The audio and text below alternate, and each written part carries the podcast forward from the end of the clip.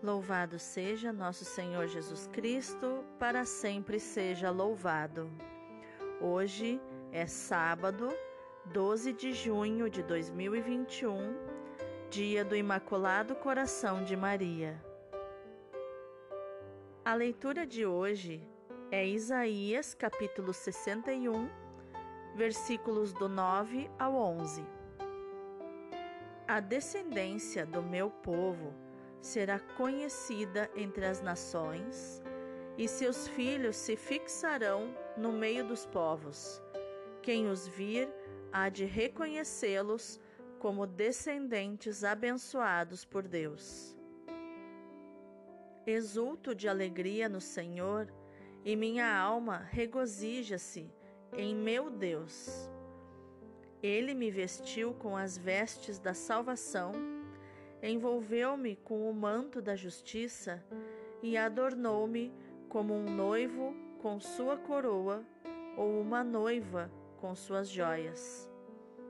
Assim como a terra faz brotar a planta e o jardim faz germinar a semente, assim o Senhor Deus fará germinar a justiça e a sua glória diante de todas as nações. Palavra do Senhor, graças a Deus. Responsório de hoje é o primeiro livro de Samuel, capítulo 2, versículos 1 e depois do 4 ao 8. Meu coração se regozija no Senhor. Exulta no Senhor meu coração, e se eleva a minha fronte no meu Deus. Minha boca desafia os meus rivais, porque me alegro com a vossa salvação.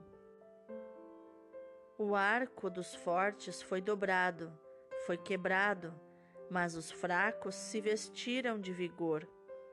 Os saciados se empregaram por um pão, mas os pobres e os famintos se fartaram. Muitas vezes deu à luz a que era estéril, mas a mãe de muitos filhos definhou. É o Senhor quem dá a morte e dá a vida, faz descer a sepultura e faz voltar. É o Senhor quem faz o pobre e faz o rico. É o Senhor quem nos humilha e nos exalta. O Senhor ergue do pó o homem fraco, do lixo ele retira o indigente, para fazê-los assentar-se com os nobres num lugar de muita honra e distinção. Meu coração se regozija no Senhor.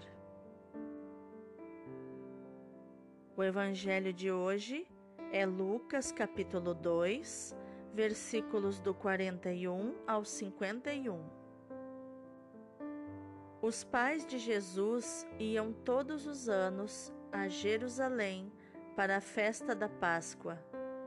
Quando ele completou doze anos, subiram para a festa como de costume. Passados os dias da Páscoa, começaram a viagem de volta, mas o menino Jesus ficou em Jerusalém sem que seus pais o notassem. Pensando que ele estivesse na caravana, caminharam um dia inteiro. Depois começaram a procurá-lo entre os parentes e conhecidos. Não o tendo encontrado, voltaram para Jerusalém à sua procura. Três dias depois, o encontraram no templo. Estava sentado no meio dos mestres, escutando e fazendo perguntas. Todos os que ouviam o menino estavam maravilhados com sua inteligência e suas respostas. Ao vê-lo, seus pais ficaram muito admirados e sua mãe lhe disse: Meu filho, por que agiste assim conosco? Olha que teu pai e eu estávamos angustiados à tua procura. Jesus respondeu: Por que me procuráveis? Não sabeis que devo estar na casa de meu pai? Eles, porém, não compreenderam as palavras que lhes dissera. Jesus desceu então com seus pais para Nazaré e era-lhes obediente. Sua mãe, porém, conservava no coração todas estas coisas. Palavra da salvação, glória a vós, Senhor. Então, quais os ensinamentos de inteligência emocional podemos ver nos textos de hoje? Na leitura, nós vemos Isaías profetizando as palavras de Deus e dizendo que quando nos tornamos povo de Deus, seus filhos, nós acabamos sendo reconhecidos à distância como abençoados por Deus, como pessoas abençoadas, pessoas diferentes quem nos vê como filhos de Deus, depois de, de estarmos na presença do Senhor, quem nos ver dirá: esses, essas são pessoas abençoadas por Deus. Eles são diferentes, eles são felizes, são cheios do Espírito Santo. E na presença de Deus nós exultamos de alegria no Senhor a nossa alma se regozija, se alegra em nosso Deus. Esse Deus que nos veste com vestes da salvação, que coloca em volta de nós o manto da justiça e nos enfeita como um noivo com a sua coroa ou uma noiva com joias. Essa coroa, essas joias, são o nosso comportamento, as nossas atitudes que brilham diante do mundo, o nosso modo de agir, o nosso modo de agir conforme os, os princípios do Senhor, conforme a vontade de Deus, é como uma semente que faz germinar e brotar a planta e no salmo, o salmista está dizendo que o coração dele se alegra no Senhor, exulta no Senhor o seu coração. Nosso coração, sempre que a Bíblia fala coração, alma, é onde habitam as nossas emoções, os nossos sentimentos. E o nosso rosto se eleva diante de nosso Deus, nós olhamos para cima quando louvamos a Deus, quando exaltamos. Quando exaltamos a Deus de braços erguidos e olhando para cima, nós nos conectamos diretamente com a nossa criança interior. Aquele mesmo bebezinho que ergue os braços para pedir colo para o seu pai, para sua mãe. Assim nós nos tornamos como crianças diante do Senhor, para pedir o colo, para o exaltar, louvar, em gratidão a Ele, com toda a gratidão do nosso coração. E quando olhamos para cima, é impossível chorar de tristeza. Ao olhar para cima, imediatamente começa um sentimento de alegria. E essa alegria, o salmista diz, que acaba criando rivais pela inveja, mas que mesmo assim nós devemos continuar nos alegrando com a nossa salvação. É Deus quem dá a morte e dá a vida, faz descer a sepultura e faz voltar é o Senhor quem faz o pobre e faz o rico. É o Senhor quem humilha e exalta. Quem de nós, por mais dinheiro que tenha, pode comprar um minuto de vida? Um segundo que seja? Assim deve ser o nosso trabalho, esperançando em Deus. Esperançar é trabalhar esperando no Senhor, esperando que Ele mande do céu a provisão para nós, a nossa parte financeira, os frutos do nosso trabalho. E no Evangelho, nós vemos aqui uma cena familiar. Os pais em peregrinação não acham seu filho no meio da multidão e voltam para buscar Jesus, encontram ele no templo, conversando com os mestres da lei e fazendo perguntas.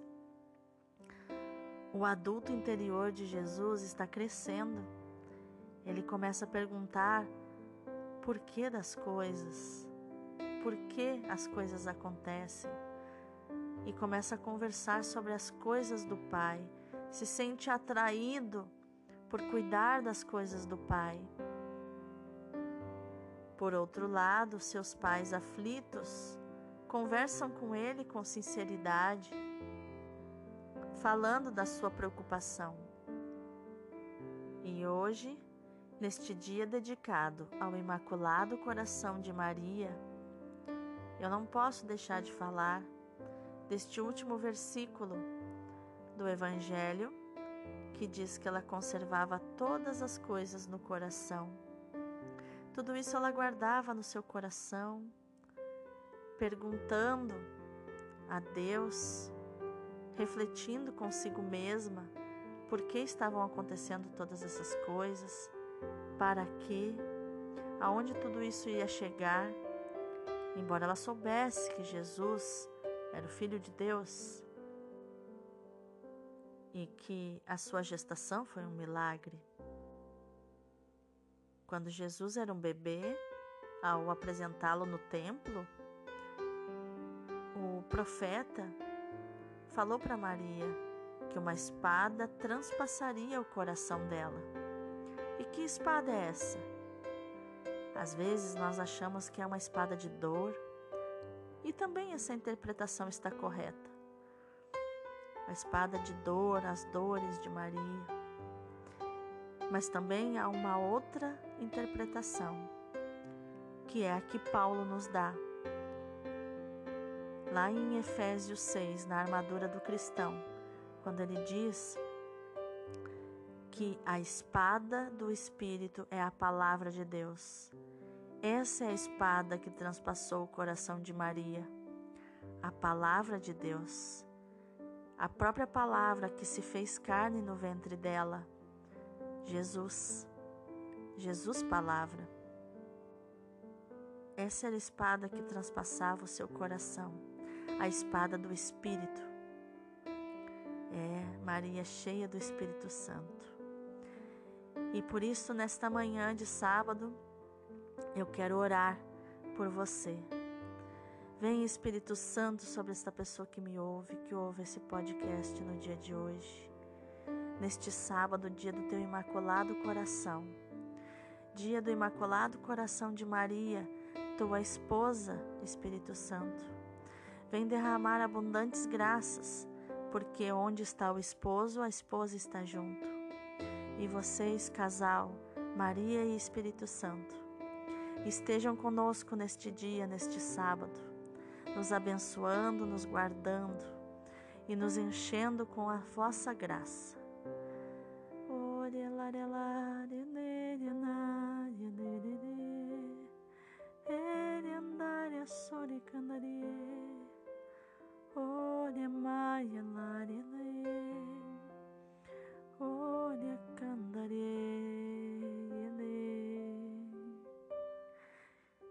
Que nesta manhã, que neste dia de sábado, você possa ser abençoado pelas mãos da Virgem Maria e receba o Espírito Santo, o esposo dela.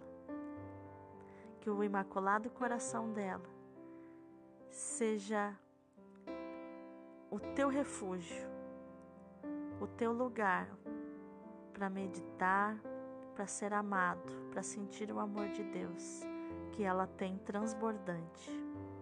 Deus abençoe.